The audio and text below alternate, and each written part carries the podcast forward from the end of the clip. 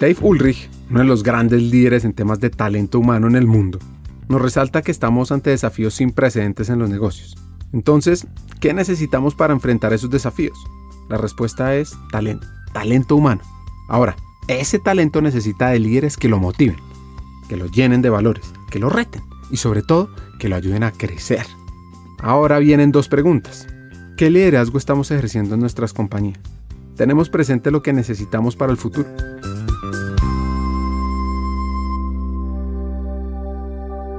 Hackers del Talento. Más que un podcast, es una comunidad. Una comunidad que aprende a partir de las historias de CEOs, de líderes de talento humano, de influenciadores y pensadores, donde ellos nos comparten sus aprendizajes, sus historias de vida, para que juntos humanicemos las compañías en América Latina. Disfruten el episodio.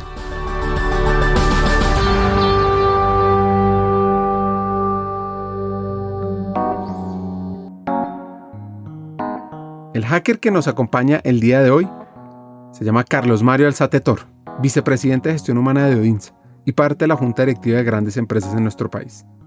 Su historia de vida arranca en la ciudad de la eterna primavera, tierra de personas amables y muy, pero muy, muy emprendedoras. Nací en una familia normal de acá en Medellín, en Antioquia. Me formé básicamente en el Colegio San José de la Salle y luego estudié, eh, estudié dos carreras, o empecé a estudiar una carrera y después me salí y empecé a estudiar otra y eso es una de las cosas como bonitas de las que podemos hablar. Hombre, nada, yo tuve una vida afortunadamente normal, tranquila. En esos tiempos todavía se podía salir a pescar con el papá o ir a paseos, entonces iba mucho a la playa y tal. Y yo creo que desde ahí empecé eh, a notar que a mí me gustaba mucho relacionarme con la gente y de hecho en mi juventud y en mi infancia poco estuve encerrado, existían los barrios y el barrio de nosotros, un barrio en el centro de Medellín que se llamaba el barrio Prado, donde podíamos salir a, jugar a las calles y teníamos los amigos de la esquina. Entonces fui una infancia y una juventud eh, muy, muy bacana, donde pues pude conocer mucha gente, aprender muchas cosas y, digamos que me crié en el barrio, por decirlo así.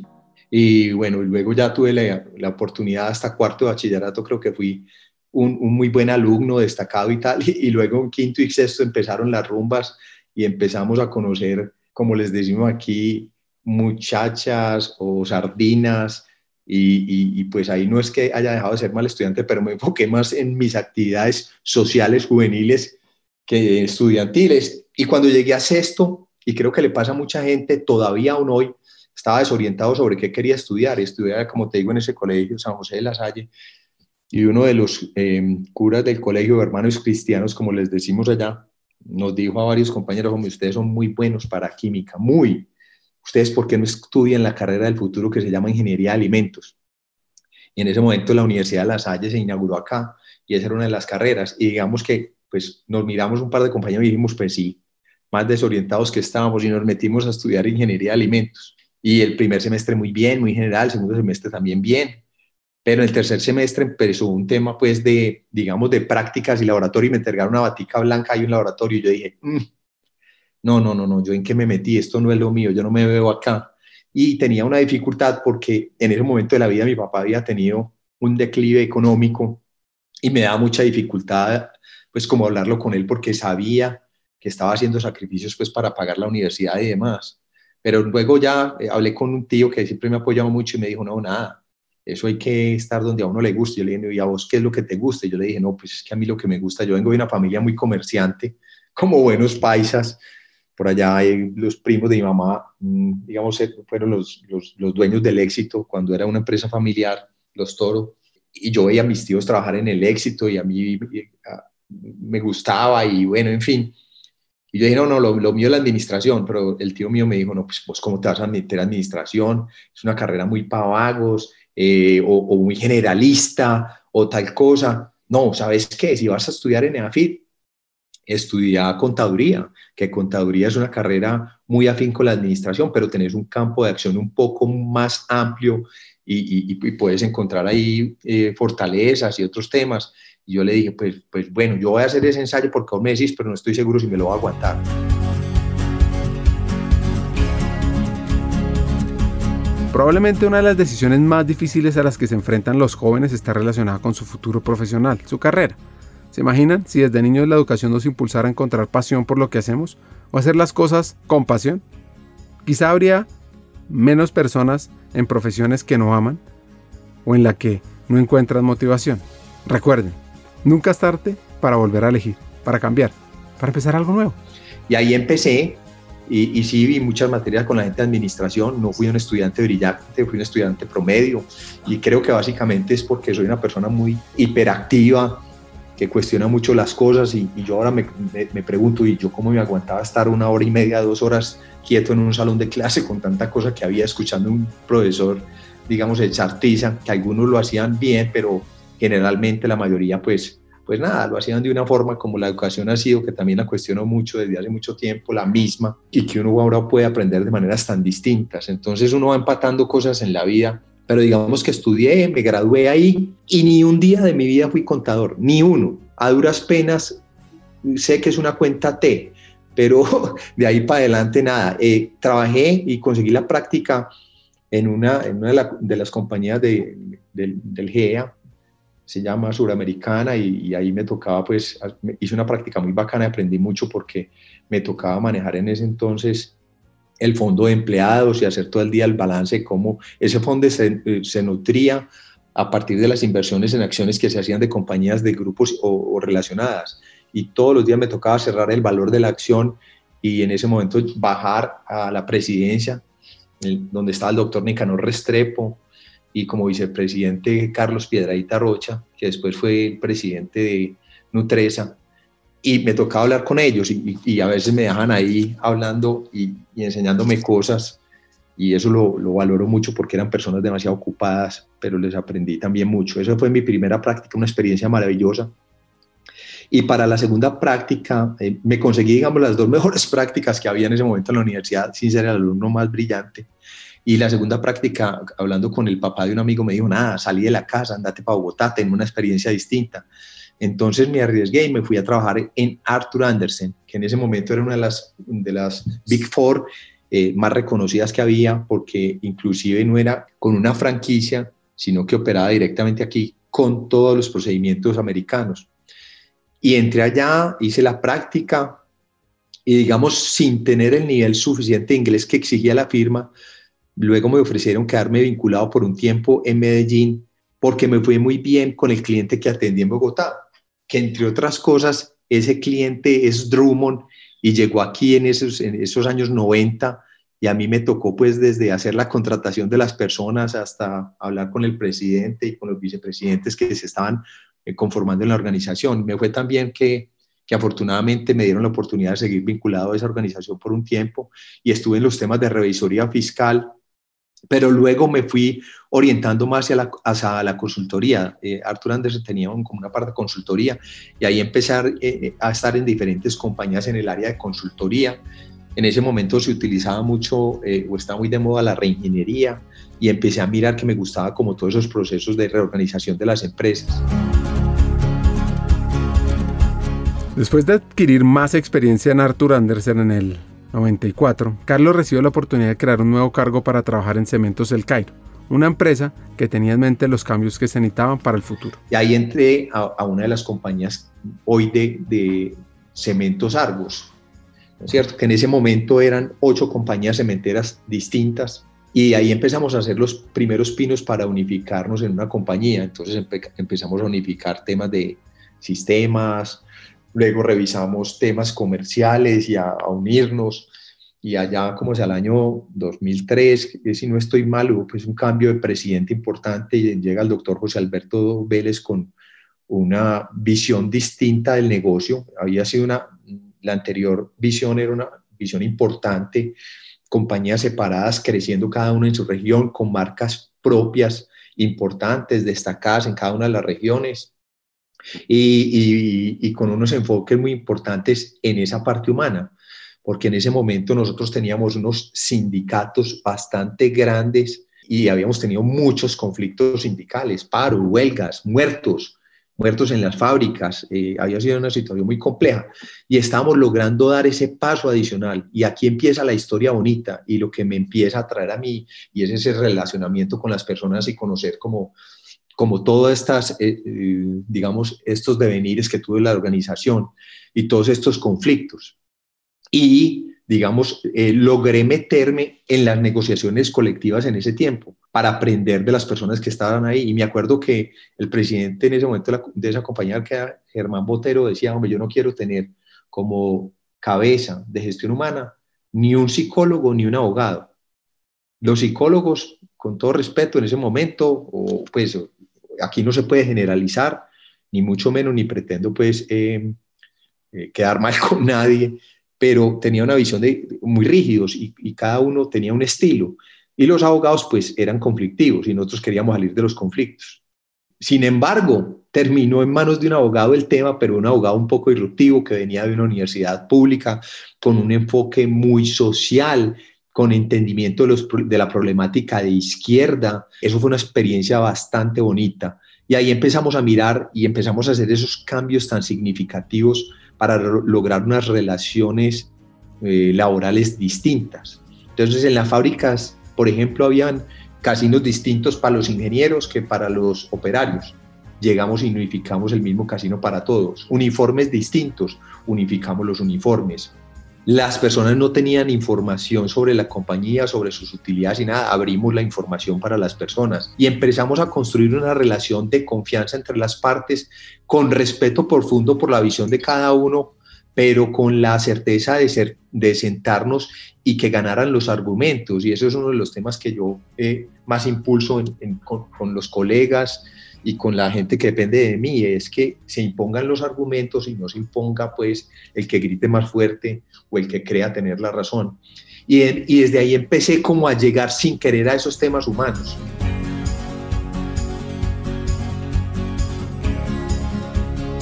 Como ustedes saben, somos fanáticos de Howard Schultz, el empresario americano reconocido por haber creado Starbucks. Y él dice que el liderazgo es, en esencia, infundir confianza en otros. ¿Qué quiere decir esto?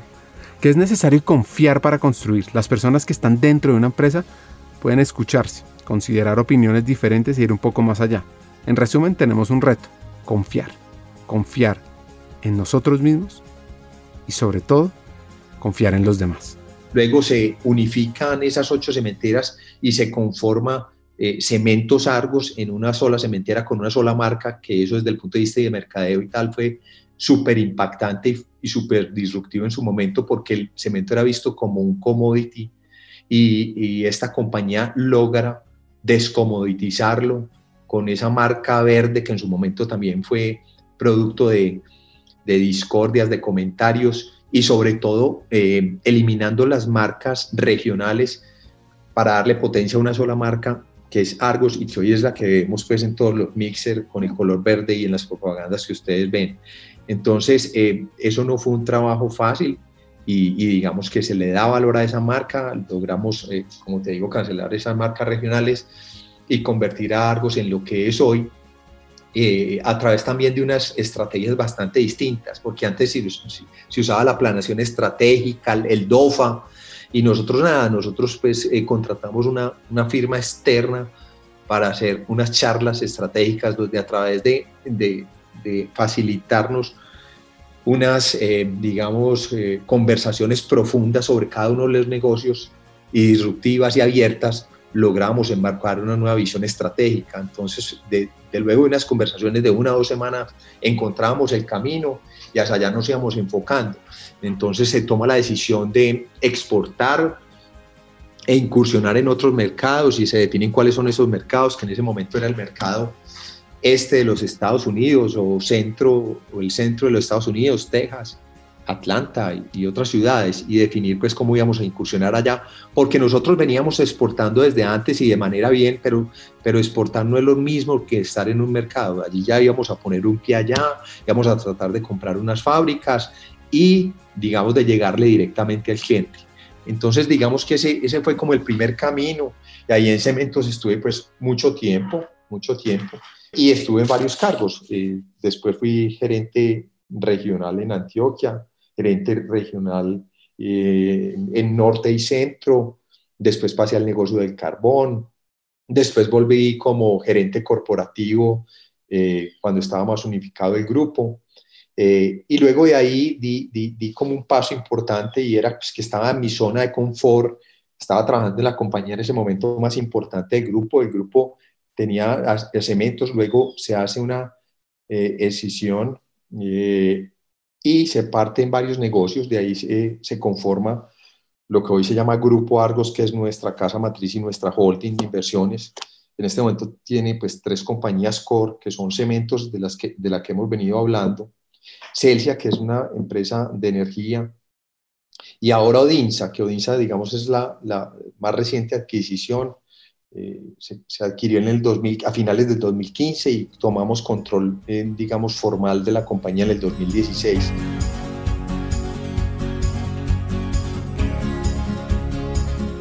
Así que para el 2016, años llenos de sucesos para el país, donde obtuvimos la primera nominación a los Oscar, medallas de oro en los Olímpicos, pues nuestro hacker y Grupo Argos asumen un nuevo desafío. Y ahí fue cuando el grupo decide pues, incursionar en el tema de, de la infraestructura. Y lo hace con una compañía que se vieron muchas compañías en ese momento y se analizó si arrancamos con una compañía de cero o íbamos en el mercado alguna y en ese momento DINSA fue la mejor opción, que era una compañía pues, que nos llamaba la atención, se adquiere esa compañía. Y ahí pues eh, también como el anterior eh, se nombran una serie de, de personas que tuviésemos ya esa cultura ese ADN de Grupo Argos para que rápidamente y en un corto tiempo inoculara Odinsa pues nuestra, nuestra cultura. Y ahí pues tengo la fortuna de, de, ser nombrado en Odinsa y de ya por fin estar en la cabeza de, de la gestión humana y los temas administrativos. Y nos encontramos con un equipo muy, muy bacano porque digamos que todos tenemos un gran enfoque al, al, al logro, eh, yo diría que en su mayoría somos personas bastante disruptivas, abiertos a los cambios y, llegamos a, esta compañía a hacer esas transformaciones que se requerían. No es que la cultura que tuviera Odinsa antes fuese mala, no. De hecho, por eso nos fijamos en esa compañía y la adquirimos. Pero digamos que cuando nosotros llegamos en el 2016, pues nos fuimos a vivir a Bogotá eh, más de un año y medio. Allá estaba la sede formal de la compañía, cerca al Parque La 93. Era un edificio de cinco pisos, y digamos que era una compañía que en ese momento estaba listada en la bolsa y, era muy visible hacia afuera, pero hacia adentro por el mismo esquema que se tenía con los socios, pues nada, era muy concentrada en los proyectos y en hacer proyectos, pero no crecía orgánicamente, sino que crecía como para cada uno de los socios que hacía una parte del proyecto. Y nosotros quisimos que fuera una eh, compañía nuevamente core y que creciera orgánicamente. Entonces, eh, unos cambios bastante importantes de la reestructuración administrativa. Empezamos a tener mezclas de personas que venían con nuestra cultura, más unas muy importantes y muy valiosas que nos encontramos ya allá. Pero digamos que estamos separados. El piso sexto era de presidencia, no tenía acceso nadie. El, el otro piso era el de los abogados, el tercer piso era el de los ingenieros, el cuarto era contabilidad y así. Entonces era, era playa alta, media, baja, todos mezclados entonces empezamos como a romper con todo eso, estábamos lejos de nuestro principal activo que era el dorado y lejos de las principales, digamos, eh, instituciones con las que nos relacionábamos, que eran la ANI, los ministerios, todos están en la 26. Y empezamos a buscar un espacio por allá, pero nos encontramos, nosotros estábamos en 4.300 metros cuadrados y encontramos un espacio de 1.800 metros.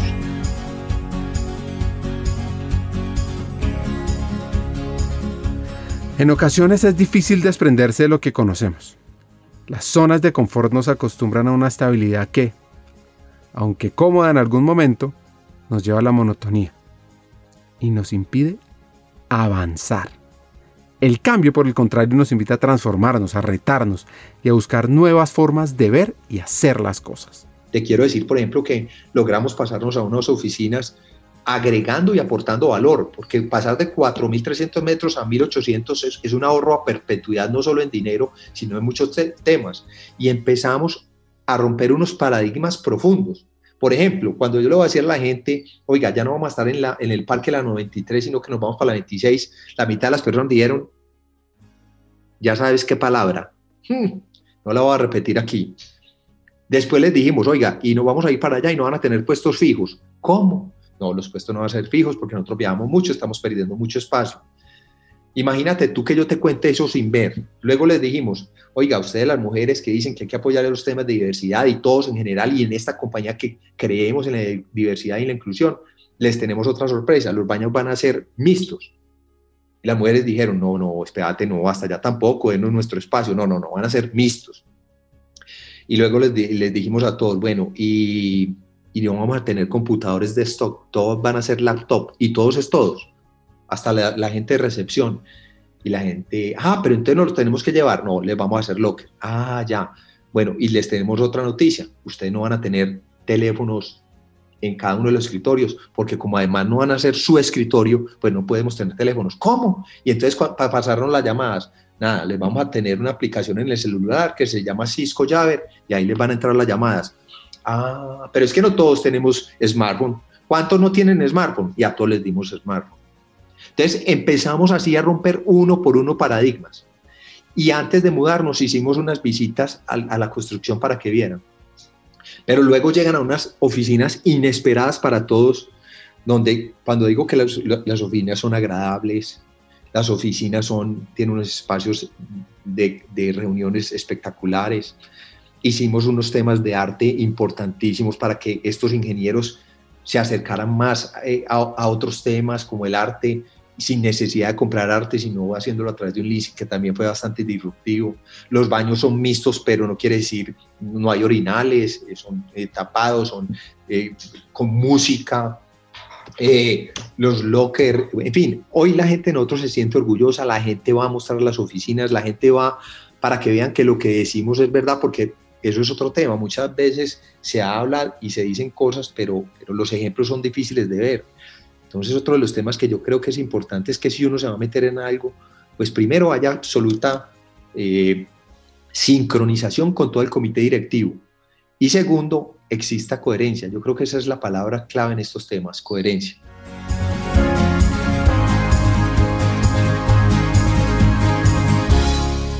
La relación entre lo que decimos y hacemos es lo que puede expresar qué tan coherentes somos. Por ejemplo, si decimos que las organizaciones necesitan un cambio, que hay que pensar hacia adelante, que hay que buscar diferentes formas de retener y motivar el talento, entonces, ¿qué debemos hacer?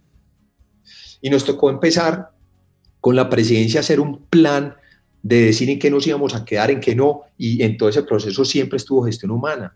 Ojo que hay un tema importante, gestión humana aquí por convicción, en el grupo, no solamente en Odinsa, las personas de gestión humana, los, los que formamos parte de las casas de gestión humana, estamos en los comités directivos de la compañía y asistimos a las juntas directivas. Entonces, eh, el rol realmente es un rol importante y creo que es un factor de diferenciación potente en este grupo.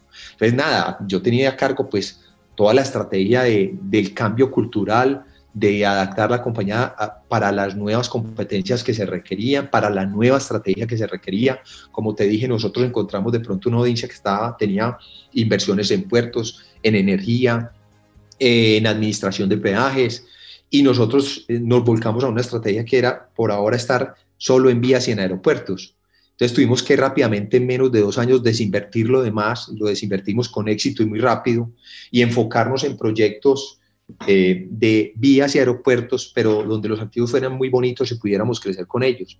Entonces, eh, ahí es donde te menciono que los activos son bastante importantes, como el aeropuerto El Dorado, el túnel de Oriente, la malla vial del Meta, autopistas del Café y otras concesiones que tenemos en República Dominicana, que tenemos en Aruba, y, y, también desinvertir en donde veíamos que no era el core. Y yo digo que en estrategia hay que escoger, y hicimos esas escogencias y ahí estuvo siempre presente, digamos, el área administrativa y de talento, apoyando eso, porque uno no, yo digo, hay muchos colegas que dicen, no, el, tema de business partner y estar ahí, yo creo que ya ese tema lo debemos de haber superado y tenemos que estar pensando en los temas estratégicos, cuál es el talento que se requiere y para qué, cómo, si vamos a llegar a un mercado no podemos decir, oiga, mañana vamos a entrar a Perú y nosotros no conocemos el mercado de Perú, no sabemos dónde poner las oficinas en Perú, no sabemos quiénes son los headcount de Perú, no sabemos eh, cuáles son los salarios en Perú, cuáles son los métodos de compensación, etcétera. Entonces,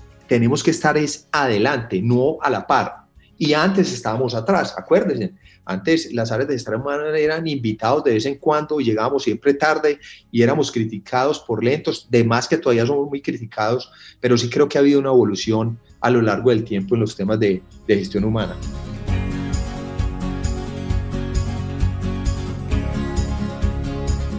Es necesario sembrar, aprender a sembrar bien para poder cosechar.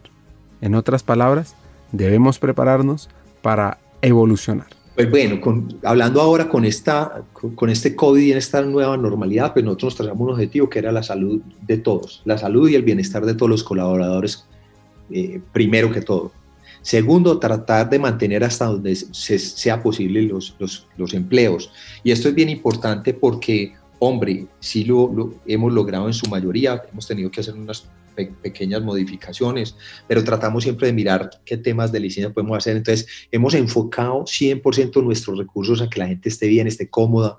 Y yo creo que esto es, es, todavía tenemos muchas personas trabajando en casa desde que podamos en los, en los temas que ameriten y nos volcamos a la virtualidad en todos los sentidos. Pues como todas las compañías, Zoom, Teams, pero nosotros, por ejemplo, toda la formación que hemos tenido se volcó a la virtualidad y eso ha sido pues eh, maravilloso. Entonces, dentro de los temas de gestión humana, yo diría que mantenernos saludables y lo hemos logrado, tenemos muchos colaboradores, eh, hemos hecho unos trabajos espectaculares desde crear una app para monitorear todo, todo, no solamente la gente de Odinsa, sino del grupo que se llama la app Confianza, y ahí nos registramos todos los días, nos saca alertas, tenemos monitoreado cómo vamos con las pandemias, eh, en estar revisando estos temas eh, con profundidad, en hacer unos monitoreos constantes. En el aeropuerto El Dorado eh, montamos un laboratorio que creo que hay dos en América dos aeropuertos con laboratorio para hacer pruebas, no solo a, los viajeros, sino a nuestra gente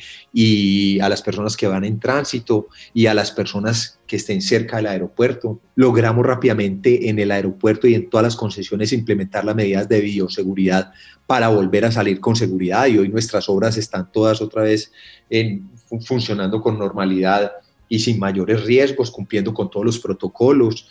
Eh, compramos equipos de tecnología para evitar, por ejemplo, en el Dorado y en, el aeropuerto aquí, porque también es, administrado por nosotros, que haya los más mínimos contactos. Entonces, eh, esa volcada tecnológica la pasamos a hacer inmediatamente y eso requiere de un talento entrenado y, disposición. Y, y, dando ejemplo, dando ejemplo en esta crisis de lo que hay que hacer y es que hay que estar enfocados, no hay que estar preocupados y atender todo de la mejor eh, manera posible. Y otro de los temas es, como todos los compañeros, retomar el valor de, nuestros activos y salir rápido de esta crisis eh, de, la, mejor manera, eh, trabajando, metiéndole duro a, todos los temas y eso creo que es una filosofía pues de la compañía y del grupo al que pertenecemos. Entonces, eh, eso y obviamente todo lo que no agrega valor, todo lo que no agrega valor antes y después ha sido una meta constante en esta compañía. Cuestionamos profundamente todos los procesos a que sean simples y ágiles, a pesar de ser una compañía profunda en ingeniería y en estructuración de proyectos. Nuestro core es estructurar proyectos. Tenemos muchos ingenieros, pero no queremos ser una compañía burocratizada o llena de procesos y en eso hemos simplificado mucho. Desde, como te dije, te conté la historia de cómo trabajamos en nuestras oficinas hasta los procesos que tenemos. Entonces, nada, el objetivo número uno es agregar valor siempre y ahora más que todo con, con esta pandemia y cuestionarnos profundamente sobre lo que hacemos. En alguna ocasión escuché que para agregar valor a las personas y a lo que hacen es necesario empezar por valorarlas, motivarlas, entender sus fortalezas y sus oportunidades de mejora como una posibilidad para avanzar. Y me queda una pregunta importante. ¿Cómo? ¿Y por dónde empezar? Mira, yo creo que me diferencio un poco en alguna, en alguna de las formas de empezar de, algunas personas que están en este mundo tan maravilloso que es el mundo del talento y la gestión humana, y es el ser, el ser humano evoluciona permanentemente y cambia. Y eso no lo estoy diciendo yo, pues lo dicen los libros de historia y la humanidad entonces yo no creo que, podamos nosotros desde gestión humana decir que, que, ya estamos en el estado de arte y, que, ya estamos bien y que tenemos todas nuestras prácticas perfectas. Yo creo que, nosotros tenemos que ir, como te digo, adelante mirando hacia dónde van todos estos cambios para nosotros estar permanentemente evolucionando y adaptándonos con mayor facilidad. En estas compañías antes la gestión del cambio era terrible y tal, pero a medida que fuimos comprando, y digo terrible no por porque fuera difícil, sino porque cambiar es difícil. A la gente nos da duro el cambio a pesar de que lo, único, lo único constante es el cambio, nos lo repiten todos los días, pero nos da duro. Yo creo que una de las funciones principales es preparar a las personas para que los cambios sean constantes y se adapten de manera más fácil cada vez a esos cambios que todos los días vamos a tener y tenemos. Producto del COVID o del no COVID, todos los días tenemos cambio, porque el mercado nos cambia, porque el cliente nos cambia, porque las situaciones cambian, porque los socios cambian.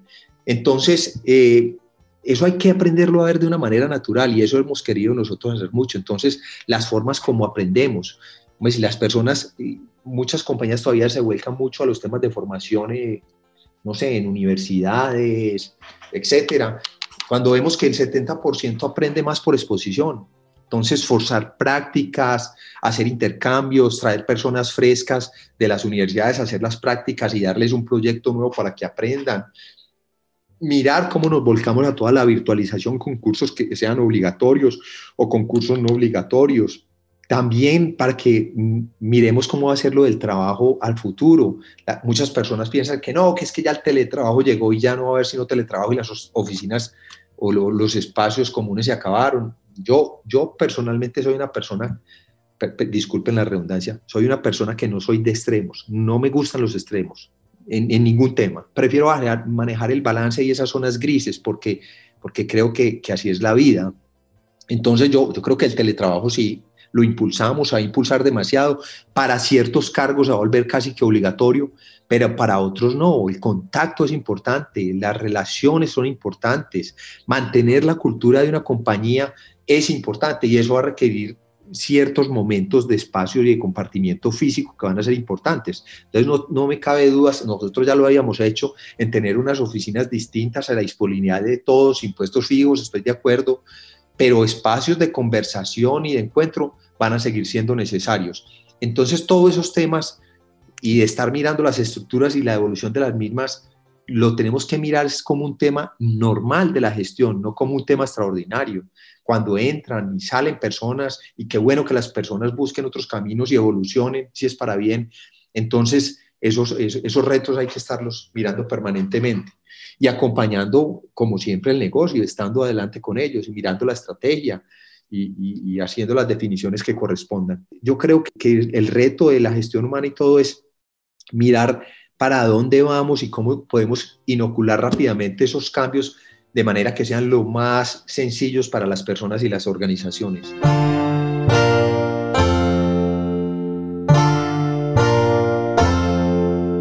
Pensar en gestionar el cambio también tiene que ver con prepararse para recibirlo. Si bien es cierto que a veces las cosas cambian de repente, como nos pasó con esta pandemia, darnos la oportunidad de retarnos, de formarnos y de crecer es algo que podemos hacer a diario y que debemos valorar.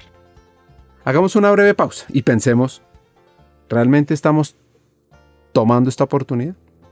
Entonces, nos hemos volcado muchas a esas formaciones de liderazgo, del ser, de conocerse. Y ahí retomo lo que yo decía, yo de pronto me conocí muy tarde, eh, porque yo, por ejemplo, tengo mucha más tendencia a la amplitud y, digamos, a los temas del hemisferio derecho que, a los temas eh, del, foco izquierdo que, son más pragmáticos y más analíticos. Entonces nosotros nos esforzamos porque la gente rápidamente se autoconozca, porque si se autoconocen van a poder dirigir sus esfuerzos a sus fortalezas y no a sus debilidades y tratamos de, de enfocarnos en eso. ¿Usted para qué es bueno? Y ojalá esté en el lugar que sí debe estar en vez de enfocarnos en que cambie, cambie cuando es muy difícil cambiar. Entonces, estamos muy enfocados en esas competencias blandas, en personas que sepan trabajar en equipo, en personas empáticas, en personas sociables, en personas que defiendan con argumentos, en personas que se sepan relacionar adecuadamente, en personas que emocionalmente estén equilibradas, en personas balanceadas. Toda esa serie de temas para nosotros son súper claves, porque lo técnico, pues digamos, o ya lo traen o se les da o se les eh, actualiza de una manera mejor. Pero esas competencias blandas son bien delicadas y para nosotros son claves tenerlas en cuenta para ver si estas personas, como cuando uno va a hacer una empresa, y permítame, me salgo y, les doy un ejemplo. Muchas veces las personas dicen, yo tengo 100 pesos y vos también, vamos, montemos una empresa. Y no se ponen de acuerdo en la filosofía. Y cuando empieza la compañía y empiezan a crecer, empiezan a decir, bueno, repartamos dividendos y el otro no quiere vamos a crecer así y la otra persona tampoco se identifica. Nosotros lo que buscamos aquí es que las personas que entren a estas compañías se identifiquen con la cultura corporativa que tenemos. Y, en eso también trabajamos mucho. Antes o muchas empresas todavía viven, llenas de valores, eh, de mensajes, y entonces las personas terminan distraídas. Te pongo un ejemplo, nosotros con un grupo amplio de personas de la organización redefinimos nuestros valores y eso no fue el comité directivo el que los puso. No, nosotros hicimos un ejercicio rápido y dijimos cuáles son los valores que hoy nos caracterizan, cuáles son los que creemos que hemos de tener y de estos 10 cuáles vamos a escoger. Y escogimos cuatro. Y toda nuestra estrategia se basa en esos cuatro valores, los cuales son tenidos en cuenta, no solo para las personas, sino para hacer los negocios, para los asociados, para las comunicaciones. Los cuatro valores son aprendemos siempre. ¿Por qué aprendemos siempre? Somos ingenieros y creemos a veces que no las sabemos todas. Y no, señor, el ser humano evoluciona, el conocimiento evoluciona y tenés que estar actual, actualizándote permanentemente. Aprendemos siempre, para nosotros es un valor trascendental.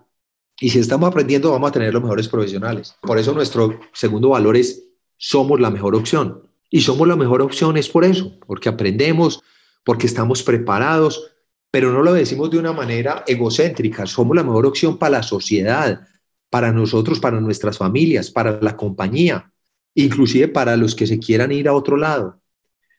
Después avanzamos en balance, otro de nuestros valores. No es balance vida y trabajo, porque aquí trabajamos demasiado, pero tú tienes que aprender a cuidarte y saber levantar la mano y decir, necesito este espacio, necesito este descanso. Tenemos horarios flexibles, tenemos mil programas de retorno de la maternidad, en, en diciembre damos eh, días libres, de tardes de viernes libres. Tenemos muchas maneras de que la gente encuentre ese balance eh, y esa dinámica pues, de, estar en balance. Y nuestro supravalor o nuestro cuarto valor es dejar huella. Y eso lo vivimos a diario. Cuando vamos a comprar un activo, miramos si ese activo si es capaz de dejar huella o no. Si las personas podemos dejar huella en lo que hacemos, si trascendemos con la compañía, si trascendemos a, la sociedad. Entonces, mira, mira lo importante que es eh, como todo este tema de la formación y para eso necesitamos identificar la filosofía de las personas para que rápidamente se encuentren con nosotros y formarlas rápidamente en lo que queremos. Hagamos una pausa. Hackers del Talento busca humanizar las compañías, compartir experiencias y mejorar la realidad laboral en Hispanoamérica. Necesitamos de una comunidad, porque solos imposible. Así que tu apoyo es fundamental. ¿Cómo? Compartiendo nuestros episodios por WhatsApp, por las redes sociales, suscribiéndote a nuestras plataformas y comentando. Ya hay varios que se han montado en esta comunidad. Gracias a Crip Bogotá por tu apoyo y cerramos esta pausa. Continuemos con el episodio.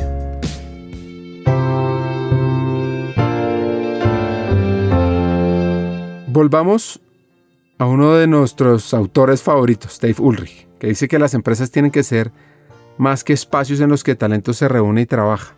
En ese sentido, el papel de la cultura corporativa es sumamente importante porque define y siembra los valores que le permiten entender lo que se hace y cómo debe hacerse para pasar del éxito individual al éxito colectivo. Aquí hay una serie de consejos de nuestro hacker para sembrar esos valores. Él dice que el ejemplo no es solo una de las maneras o formas de influir en los demás, es la única es la única y a mí me, me impactó eso y, yo creo que eso es así, o sea, tú no le puedes exigir a otros, ni a tus hijos, ni a nadie, a un hijo, ¿cómo le vas a decir que no fumes si tú fumas? ¿O cómo le vas a decir que, pues, que no emborraches si te ve borracho? ¿O cómo le vas a decir que no sobornes si te ve que, que tú sobornas al policía de tránsito? Es, es un tema bien difícil, pero yo lo que digo es, Y eso lo aplicamos cada día en nuestra compañía. Yo creo que uno de los temas relevantes es la coherencia entre lo que decimos y lo que hacemos. Muchas veces hemos estado en situaciones donde el presidente nos dice, vea, no les puedo prometer que esto no va a ser duro, pero se les estoy diciendo y se lo estoy diciendo de frente y necesito las competencias y necesito que estén tranquilos y nos vamos a enfrentar a esta situación. Pues esa coherencia para mí es clave y ese, y, digamos, e, ese mensaje a mí me quedó. Y a ver, ¿en qué puedo decir además de ese para no repetir? Yo le digo varias, varias cosas a la gente eh, y es ese que te dije, por ejemplo, es, hombre, acostumbrémonos a que ganan los argumentos. Aunque suena fácil, es difícil porque esas empresas todavía son muy jerarquizadas, donde los niveles, digamos, a veces se les da mucha importancia y yo digo, nada, todos estamos en el mismo nivel, los cargos puede que no sean iguales, inclusive las responsabilidades sin lugar a dudas no son iguales, pero como seres humanos todos somos iguales y todos podemos aportar. Entonces en las reuniones qué bueno que se abran los debates, qué bueno estar abierto a los argumentos, entonces que sean los argumentos los que valen, ese, ese digamos que, que lo, se lo repito mucho a los equipos de trabajo, ganen los argumentos, no que gane la discusión o el que más duro habló, es súper importante. Y así, con base en toda esa diversidad de argumentos, se crece, se rompen paradigmas, se adelanta el proceso cultural. Y lo otro, el otro consejo que doy mucho es, sea empático. Nos cuesta demasiado ser empáticos, ponerlos en el lugar del otro de verdad. Es una escucha activa. A veces decimos que estamos escuchando, pero estamos pensando en cómo responder y no en cómo escuchar. Eh, y son cosas que también he aprendido. Ser más empático, escuchar más a la gente, ponerse del lado del otro. Sobre en estos temas de negociación con la gente, eh, donde uno vende intangibles, a mí a veces me dicen, hombre, vos deberías ser el vendedor. Y yo le digo, ¿vos crees que qué hago? Yo vendo intangibles todo el tiempo. ¿Eso qué hago con la gente? Venderle ideas, venderle formas de aprender. O eh, cuando hacemos reestructuraciones es explicarles por qué es bueno hacer esto o lo otro. Entonces, eh, ese es otro tema de, de ser empático. También lo aconsejo demasiado. Te diría que como esos dos así, hazlo.